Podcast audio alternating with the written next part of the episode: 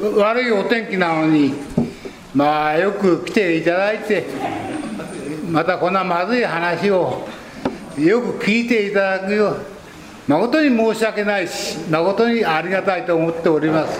あり今日は本当にありがとうございました。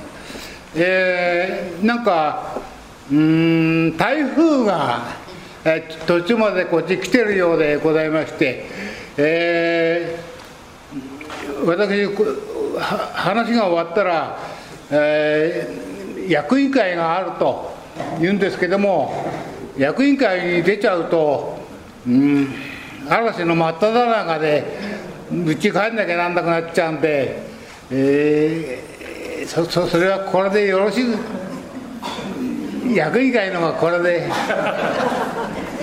で、えー、あとあのお話の方もですね、えー、少し早めに切り上げさせていただいて、えー、失礼しようかと思っております。であしからず一つご了承のほどを、えー、お願いを申し上げます、えー、毎度のことなんですけれども、えー、死ぬということについて話を始めたわけなんでありますが何せこう自分が経験したことがないもんでござございますから、えー、どうも話しにくくてしょうがないんですね。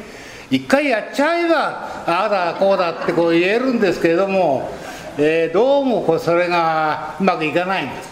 いろいろ本を一生懸命読むんですけども本を書いた人だってやってないわけなんですから、え、どうしようもないわけで。すねそれから私は今まで何回かここで お話をさせていただきました、えー、生きるということをまあ一生懸命言ってきたつもりなんで死ぬっていうことじゃなくて生きるという方のことを、えー、さっぱり死ぬ方に近づいていかないんですね、えー、でもまあ生きていけば必ず死ぬわけなんでありましていつまでも生きっぱなしっていう人はいないわけなんで、えー、ですからまあ生きるっていうことを一生懸命話をしているうちになんとかこう、ね、死ぬっていうことにたどり着けるんじゃないかなと、えー、こんなふうにまあ思っておるわけで、えー、ございます、えー、ですから、まあ、結論的に言いますとですねえまあ皆様もあんまり死ぬなっていうことは考えないで一生懸命現在を生きておられたらばよろしいんじゃないかと。そのうちに頼まなくたってちゃんとおまくがお迎えが来るんだとこういうわけ、えーえー、そういうわけでございます。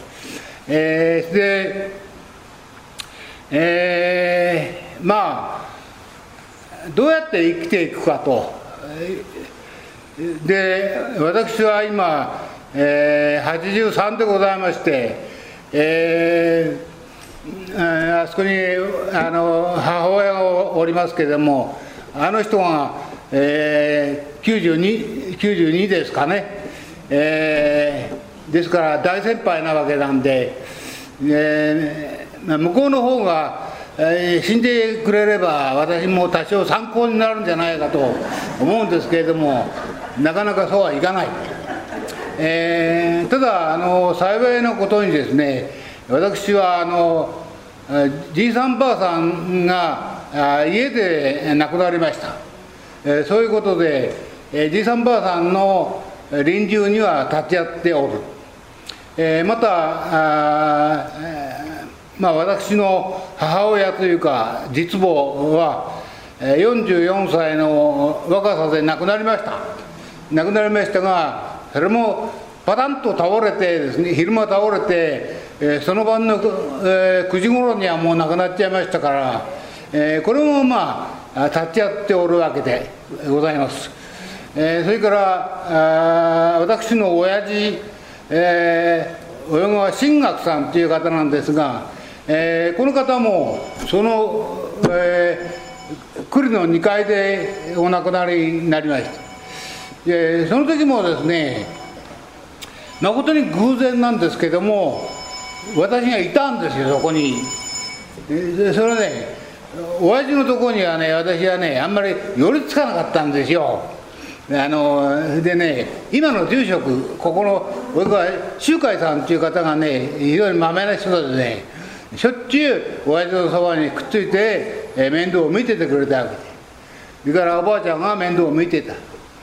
私はね寄りつかなかったんですよ。なんで寄りつかなかったか分かんないんですけどもとにかく寄りつかなかった。でその晩に限ってね今度は俺が、えー、まあ夜のねその万人をしてやろうかとこう言ったわけ。お親父の万人を。なんでかだか分かんないつらそしたらあの私の下の娘がねじゃあお父さん私も一緒にくっついてるよって言うからじゃあ2人でじゃあまあお親父の、まあ、寝息でも眺めてようかとこう言った。そしたらねその場に亡くなっちゃったんですよ。で私はね親父が亡くなった瞬間っていうのをね枕元にいながら知らないんですよ。私も寝てたってことなんです枕元で、ね、こっちも寝ちゃってたそしたら娘がね「お父さんお父さんおじいちゃんがなんかあれだよ」ってこう言うから「あっ」つってね。そしたらね要するにね静かなわけですよ。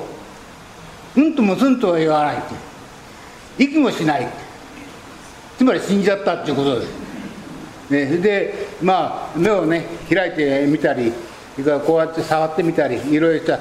やっぱり全然何とも動かない。でまあかかりつけのお医者さんにすぐお電話してこういうことでございますっていうことでまあ終わったわけで。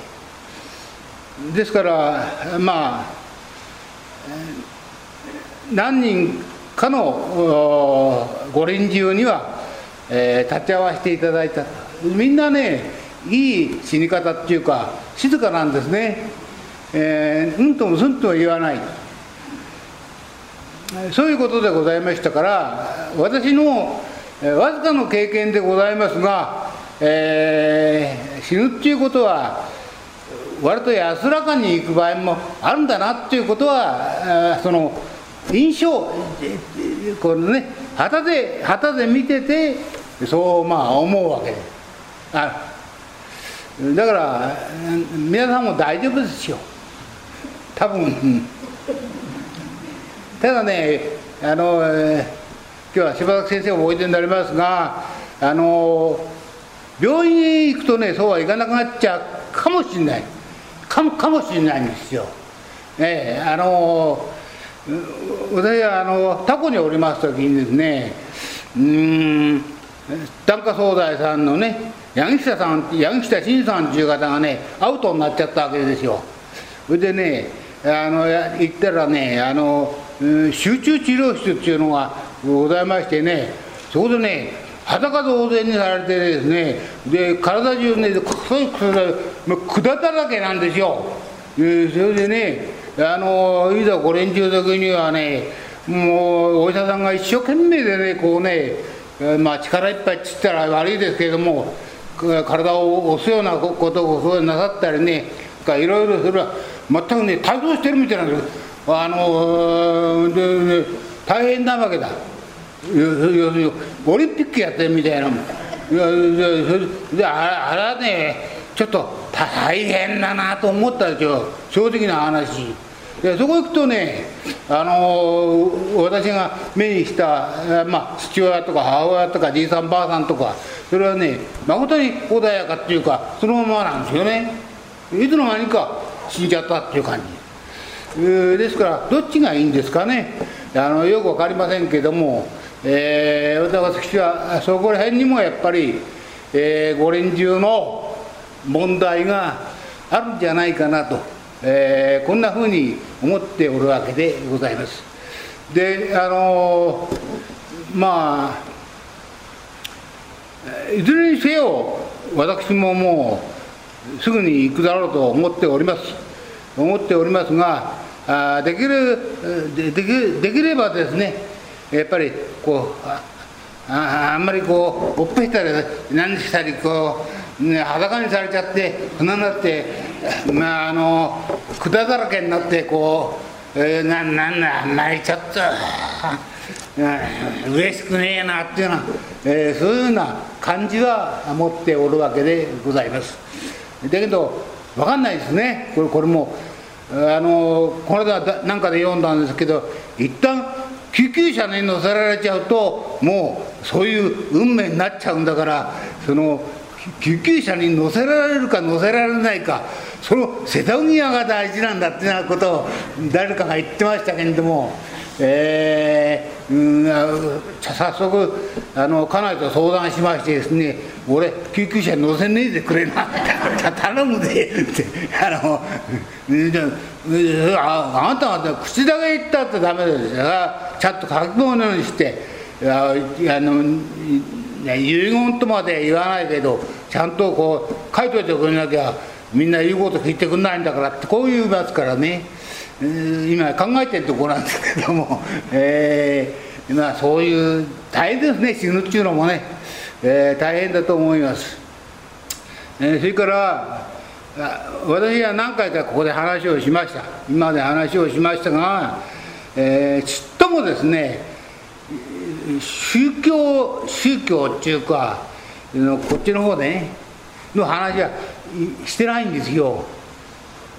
で皆さんもねなんだあのあのあの坊主は、えーまあ、坊主のくせにちっともこの話しないでね生臭い話ばっかりじゃねえかってこうまあみんな多分思ってんじゃねえかなと思うんで思うんですね。でねこの話はねまた難しいんですよ。非常に難しい。あのねだから皆さんに話しても分かんないと思うんです。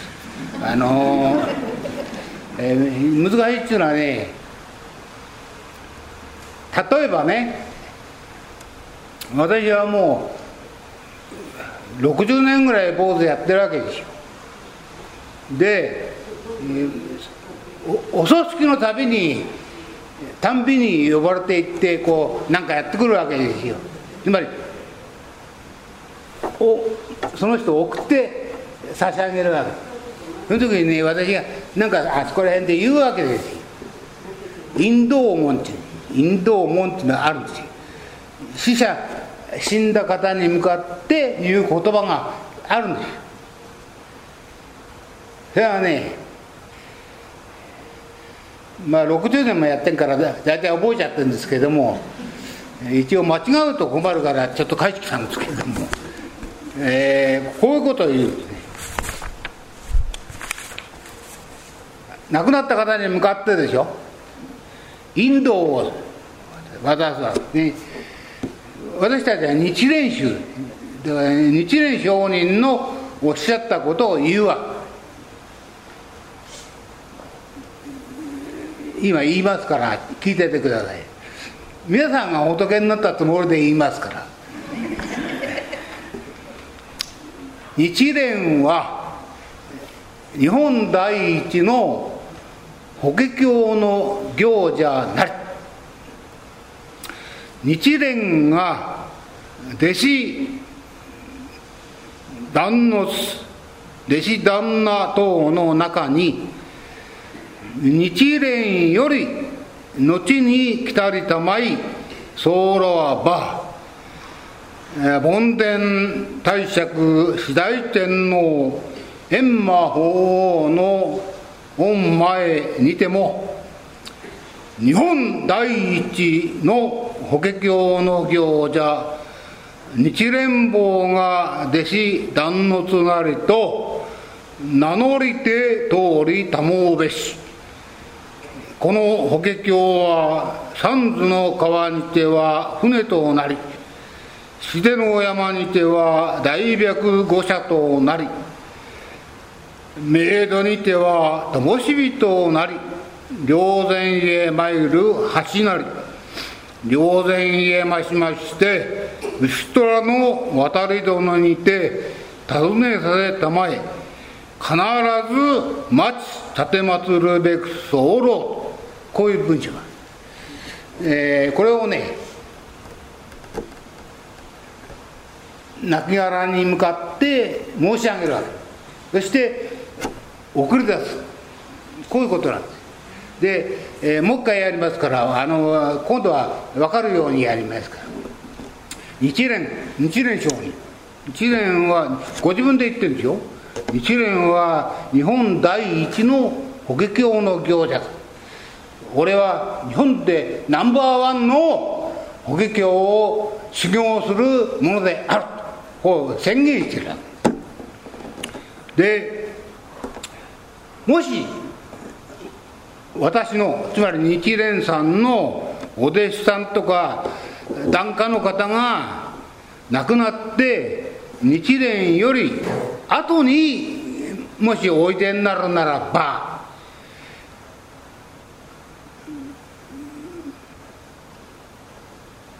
そこはもうこれからが私は想像でもの言うんですけどなんかね亡くなるとこうね三途の川を渡ったりね指定の山っていう山を登ったりねそういうのを越えてねなんか行くらしいんですよ。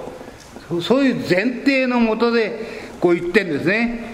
その死んだらね梵天梵天っていうのはね天にいる神様なんですね。それからね大釈っていうのはねあの柴又の大釈さんなんですよ。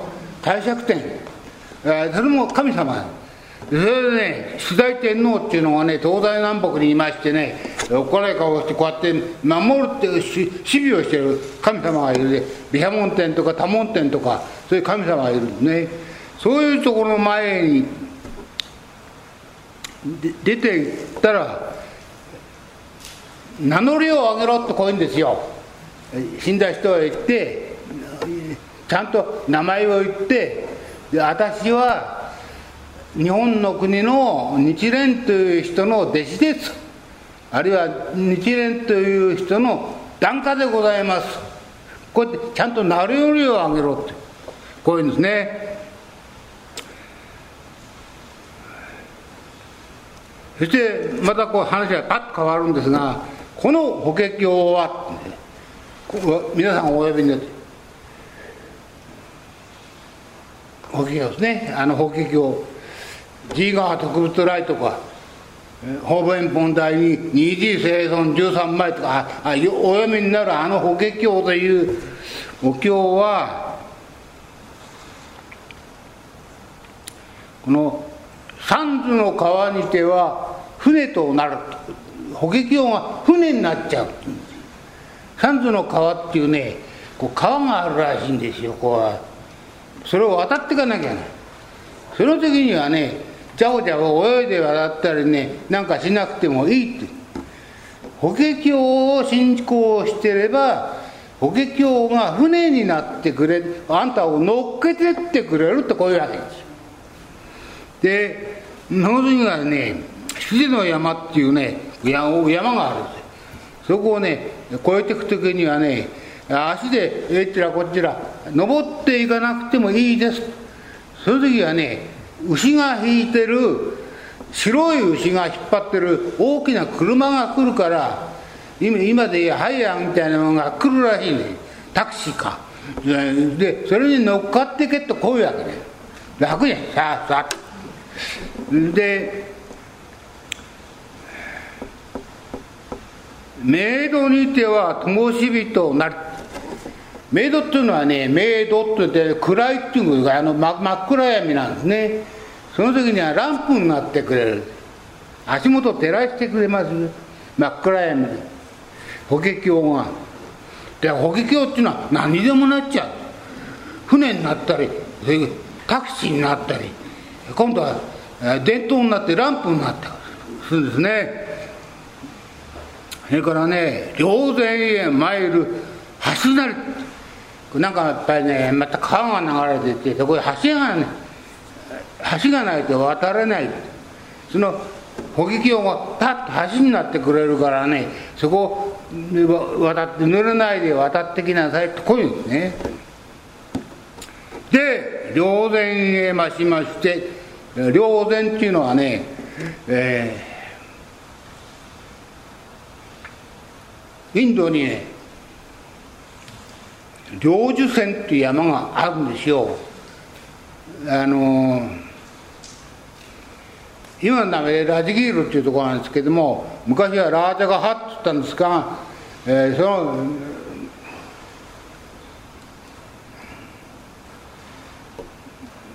そのあれは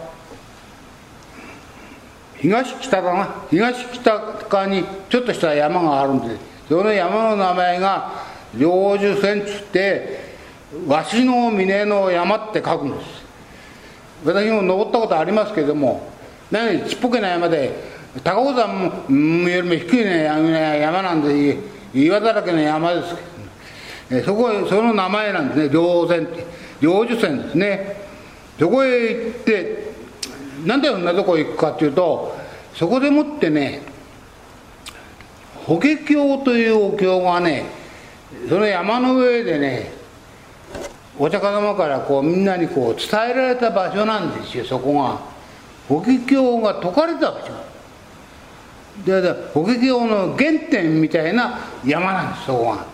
そこそこがねきれいな浄土になってるから。そこへねパンと行くことができるんだよとこういう。というとそこに御殿がありましてねその牛虎の渡りとの牛虎っていうのはどっちの方向だか分かんないけどそどっかの方向にその、うん、廊下があるんで渡り殿っていうからこう渡り廊下みたいのがあるんですね。そこで日蓮さんがえももしもし私はあの日本の日蓮さんの檀家ですって尋ねてくれれば私は必ずそこで待ってるよってこういうわけ日蓮さん待っててくれる。我々は行くの。こういうことを申し上げてそしてどうぞおいでなさいってこう。送り出すわけ。私私が60年やってる。1年間に50件お葬式やると60年って5630で3000人も送り出しちゃった。でんで自分はそんなこと言って言ってるけど本当だかどうだか分かんない。正直言っちゃうと。だって見見てもいないんで。言ってもいない。経験したことがない。で分かんない。それで難しいっつった私が言うのは難しい。バカだからね。分かんない。ということなんです。だからそういう方に話はできるだけ持ってきたくない。私としてはですよ。だけどねまあ難しいんですよ。私はね60年ぐらいね、ま、ずっと勉強してきたわけですよ。何を勉強したかっていうとね原始仏教っていうのは一番おお釈迦様に近いね、えー、ものを読んできたわけ。今から今から大体1500年か2000年ぐらい前の書物を読んできたわけですよ。2000年前っていうとね日本なんか縄文時代の先だからね皆さんの先祖はまだアナグラぐらい。そういう時代にインドはねもうちゃんとね話し言葉があってそれで今から2000年前にはもう文字ができてちゃんとそれが文章になってんですよ。今残されてんですよ。どういうふうに残されているかというとヤシの葉っぱを飲ましてですね乾かしてその上に鉄筆でもって傷をつけてそしてその上に炭の粉をパラパラパラっと巻いてさっさっさってやると字がちゃんと入っちゃうわけです。字が浮き出てくるわけ。そういうのがね南方のお寺に残されてるんですよ。それをね私は60年間読んできたんですうちの母ちゃんなんか言いますよ。なんでそんなつまんねえことすんだって。もっと人のお役に立つようなことしろってこういうわけですよ。でもね私は役に立たねえんだろうけどもまあしょうがねえんだよななんて言いながらねいつの間にか60年経っちゃったわけです。でそういうの読んでますと当時今から2000年ぐらい前のいろんな人たちのいろんなことがそこに書いてあるんですよやっぱり。でねその中心になるのはやっぱりね死ぬということとね死んだ後でどうなるかっていうことなんですよ。でねまあ簡単に言います簡単に言いますとね死んだ後もまたね生まれ変わるってことなんですよ。これ参っちゃうんだ全然分かんなくなっちゃう。そこら辺から分かんなくなっちゃうんで、うんいやいや本当なんですよ。今の人はねみんな科学を信じて学校でやるのも科学ばっかりでしょ。宗教の時間なんかないんだから。科学ね数学にしろ物理にしろ化学にしろみんなそうですよ。それを皆さん自分の考えの中心に置いてるわけでしょ。そうするとね来世に生まれ変わるなんて言われたってね土地かではわけわかんないわけですよね。わかんなくてわかんなくて言っちゃ困りますよ。もう死んだら火葬場でね焼かれて灰になっておしまいでしょ。ってこうなっちゃうんですよ。だけどね昔のねそういう2000年ぐらい前の人はねあ日蓮上人だったら日蓮上人はね今から700年前の人ですけども日蓮さんだと同じですよ。来世はあると思ってそういう前提のもとにものを全部書いてるんですよ。今今今お読みしたこれはそうでしょ、うん、死んだら霊前浄土というところへ来るんだとみんな。そのまま火葬場で焼かれて灰になってそれでおしまいじゃないんだよとこ言ってるわけですよ。みんな俺んとこへ来るんだよと。だけどね私にはね分かんないんですよ。本当かねってこうね疑いを。疑っちゃいけないんですよ。私はね坊さんですから。皆さんに率先してね信仰しなきゃいけない立場なのその立場はよく分かって分かってるから今まで今まで2000人だ3000人の人あの世へ送ってきた。でもね本当を言うとね今日もうもうすぐ私死んじゃいますから多少本当のこと言って死にます。あのねやっぱ分か本当は分かんないんですよ。分かんないの。うん。いやこ困っちゃうんですよ。そこが宗教の難しさ難しさなんです。でね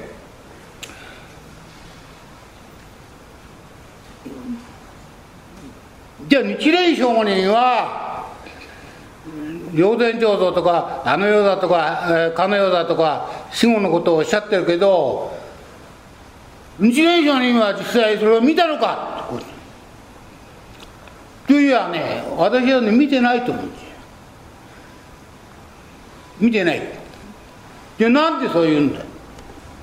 それはね信仰なんですよ。信心なんでつまりお釈迦様の言うことを日蓮聖人は信じたんですお釈迦様が言うんだから間違いないんだと。お釈迦様がねあの世がある。だからいいことをして天国へ行けと。こうおっしゃってると。だから間違いないんだとこうね次元上人は信じたわけですよ。証明したわけじゃないんですよ。これね証明できないもんねと思うんですよ私私は、天国があるキリスト教なんかでも言うでしょ？イスラム教でも言うでしょ？天国があり地獄があるって言うじゃないですか。どこの宗教でも。で実際に証明した人なんか一人もいないんです。いないけどみんなそのとやってるんですよ。なぜか。信仰ですよ。それだけの話。だけどだけどだけどなんて言い方はよくありませんが信じるとね功徳があるんですよ。ある。確かに。それはつまりね安らかになんですよ。気持ちが。それでね落ち着くんですよ。ないとねやっぱりねどうだこうだこうだこうだって。ね。俺は一体どうなっちゃうんですこうなっちゃうんです。ぐらぐらしちゃう。じゃなくて信仰があるとねスッとそのまま落ち着いくんですじゃあ私の親父さんなんかえ偉い人でしょ？大僧正ですから。私なんかペーペーなんで。あの人は偉い。偉いけども最後の最後までね私に相談してねどうだお前？お前学校で勉強したらしいけどな。こういうことあんのか？ねえのか？っつってね私に聞いてましたよ。あんなあんな偉い人が。やっぱりそうなんですよ。そこへ辺がね非常に難しい。宗教で。宗教の難しさ、えー、ですからね私が死んでねもう一回ここへ戻ってこられたら皆さんに報告します。必ず報告しますけどねそういうことはないと思う。行ったら行きっぱなし。鉄砲玉です。よね。うん。じゃあいやそうですよ帰ってきた人いないんだから。みんな行きっぱなし。あんな無責任なことないし一人ぐらい帰ってきて報告してくれないと一人もいない。でもそこは昔からね、えー、信心というものがあって信仰をすると。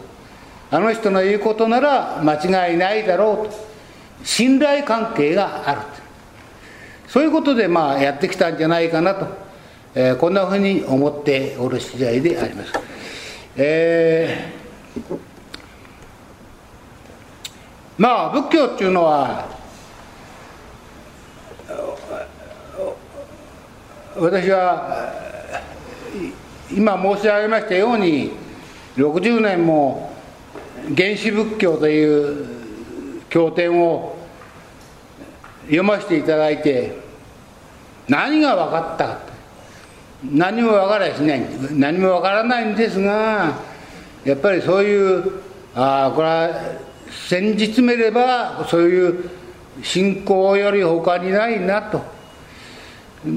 こんなふうにねまあ思うわけ。人を信頼する例えば日蓮上人を信頼するとかお釈迦様を信頼するとかそういうことですね。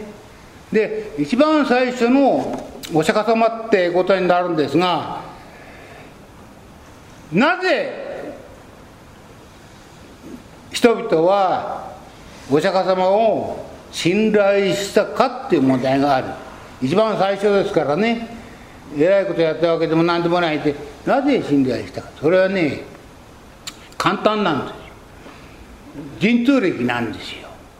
神通力お釈迦様はね悟りを開く開開くと同時にね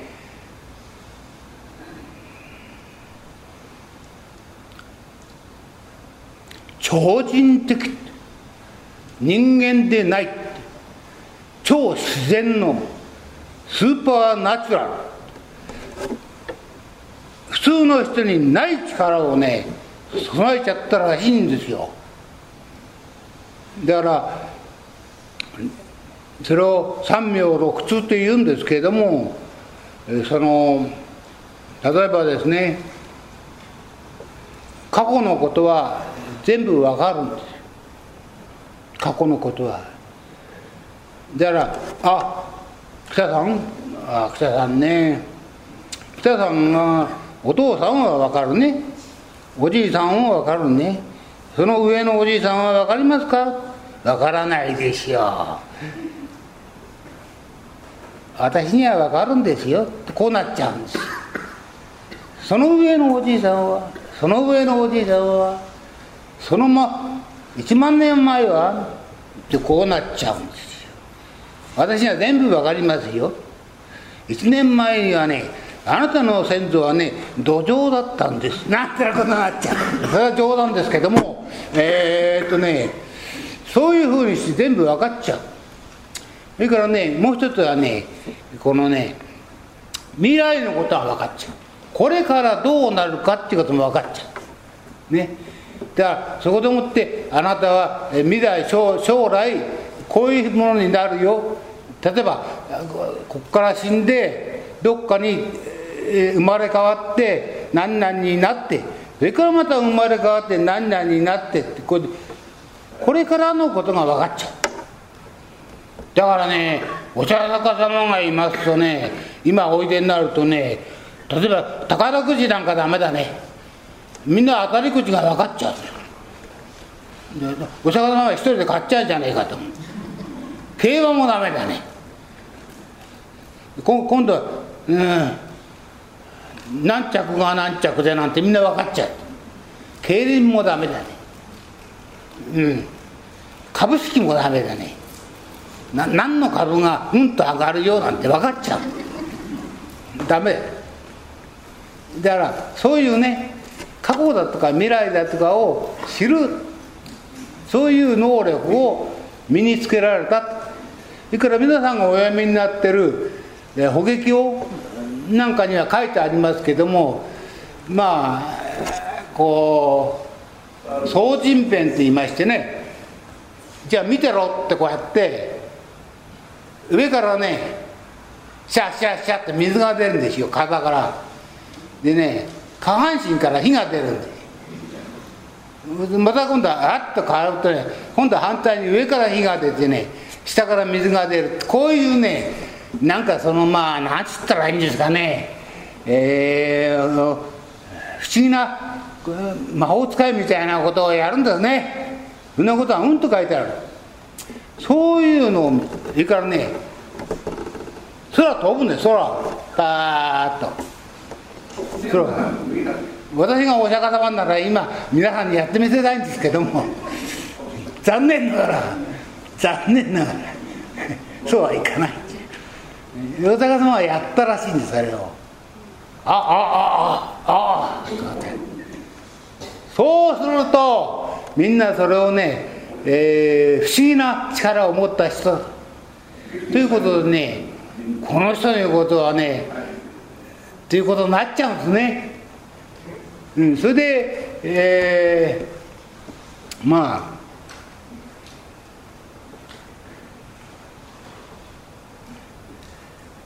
お弟子さんや信者さんを増やしていったとこういうことだ、うん、でね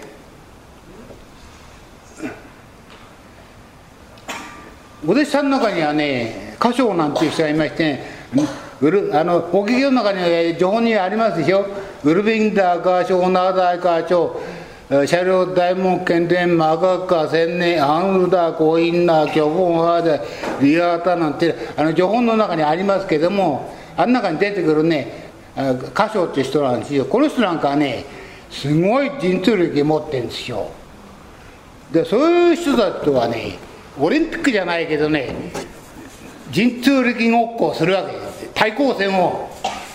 でねお釈迦様が勝っちゃうんですよ。そのとねそのお弟子さんたちがいっぺんにね何千人もバカッとお弟子さんになっちゃう。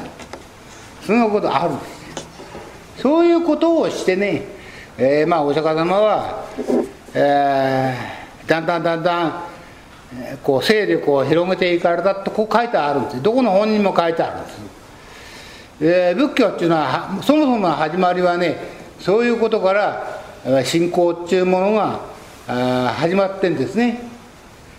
で、えー、それが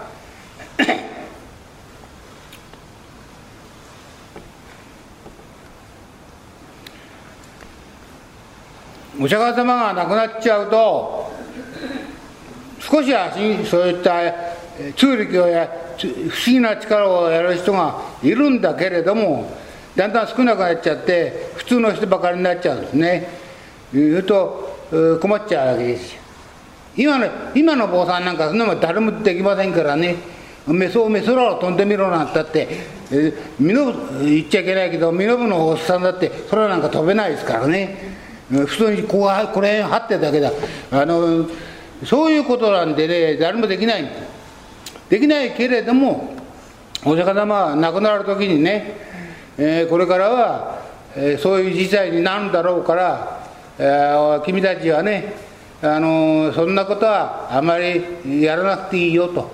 あの私が、えー、教えたこう教えをねちゃんと守ってれやればそれでいいんだよってこう言って亡くなっていったわけなんですよ。だから後の人はその教えを守ってるわけ。で今今日まで2000年もやってきたわけ。でその教えの中心になるのが誤解っていうんで誤解っていうのは誤解しては困るんですけども5つの戒律ということだね、5つ簡単なことなんですよ5つ。生き物を殺すなってことだね。第1番目。第2番目が嘘をつくな第3番目が盗みをすんなって。人のものを取るな与えられ与えられないのに取っちゃいけないよこういうことだ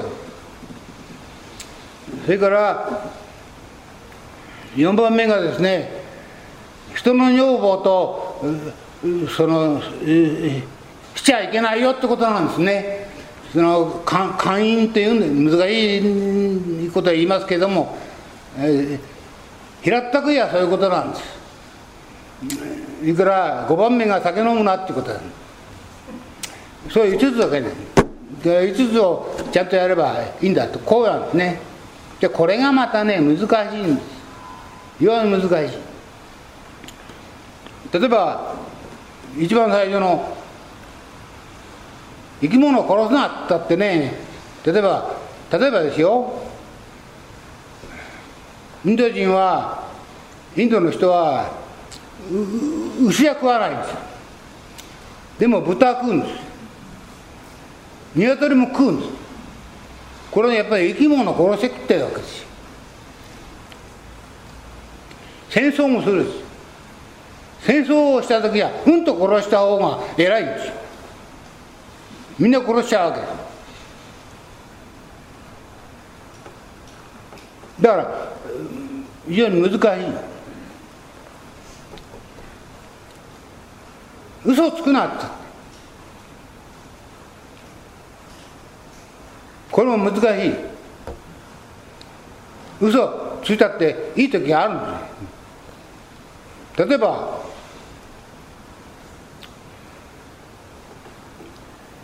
強盗が入ってきた。うちへ。金出せ。お父さん。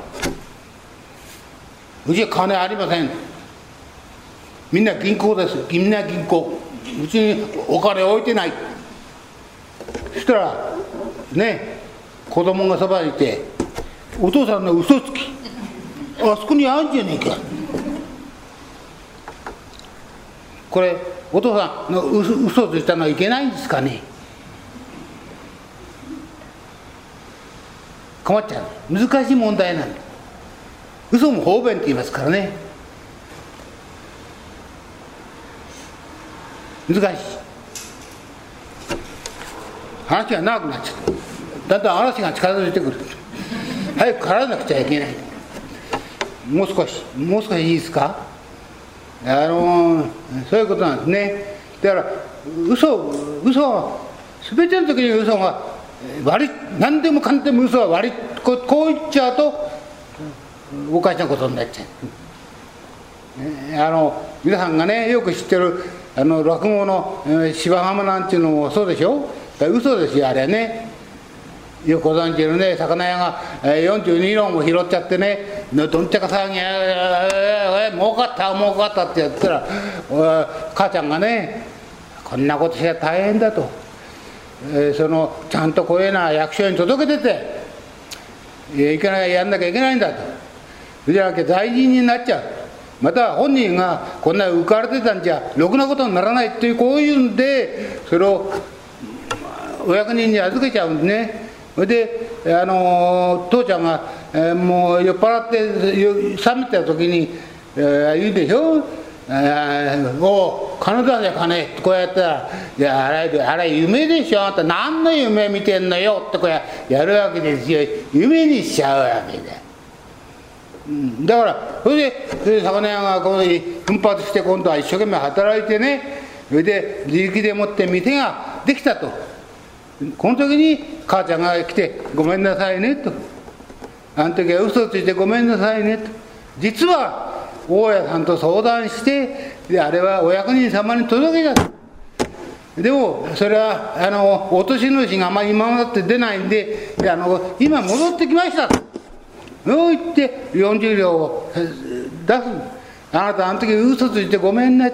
私を殴ってちょうだいなってこう言ったわけだ。そしたら魚屋が殴るどころか。お前おんじんだおんじん。だありがとうありがとう。本当にありがとうって言われるけですよ。そういう話なんであのね芝浜という話なんですけども。それだって嘘ですよ。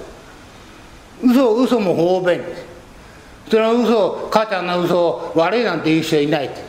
その親父ですら「ああありがとう」ってやってんだから。で非常にね難しいんでしょう世の中の決め事というのは難しい。難しい。ね。で今度会員人の女房とうん何とかをするというようなことがあってね。これはまた難しい。非常に難しい。今度ね私はあの忙しいんですけどもねあの昔からやってる消防といういや消防じゃねえや「ホッケ」という雑誌にねずっと1年間連載で書くことにした。でその初っ端にねそのねえー、人の母ちゃんとやるまあそういったことを書き始めちゃったわけですよ。いい年こいてねそんなこと書かなきゃいいのに。それでも一つの仏教の一つの大きな問題なんですよ。書いてる。たらうちの家内が読んでね「なんでお父さんこのこんなこと書くんだ」とこう言うからね。しょうがないんだよ、ね、ごまかしちゃったんですけどねまあ、そんなわけであとお酒の話とそれからねえー、なんだか分かんなくなっちゃった。えー、まあそういうことなんですね、えー、5, 5つばかりあるんですけども。それを守れとこういうわけで。なかなか守れない。で今日まで来てるわけでえー、今日今日持ってきたのはこうね「しょぼくれ老人という幸福」っていう本を持ってきてこれは広幸也さんという人が書いた本なんですけども、えー、まあこれ読んでこのお話をしようと思ったんですけどももう時間がなくなっちゃって、えー、自分の話ばかりペラペラ喋って申し訳ありませんえー、結局ね老人になってまあ体も衰えて、だんだん死に近づいていく私がいい例ですけどもそういうことなんですがそういった時にどういう心構えでその死ぬっていうことを迎えるのがいいかとこういうことなんですね。まあ皆さんはまだとってもお若いからそういう段階じゃないと思いますけども私なんかはもう間近ですからね、えー、こういう時はオリンピックの選手はうんと早い方がいいって言いますけど私なんかできるだけ遅い方がいいっていうこと、えー、そのそういう、うん、心境なんですが、えー、いずれにせよですね、えー、そういうことに遅かれ早かれって言うんですねこういうのをね。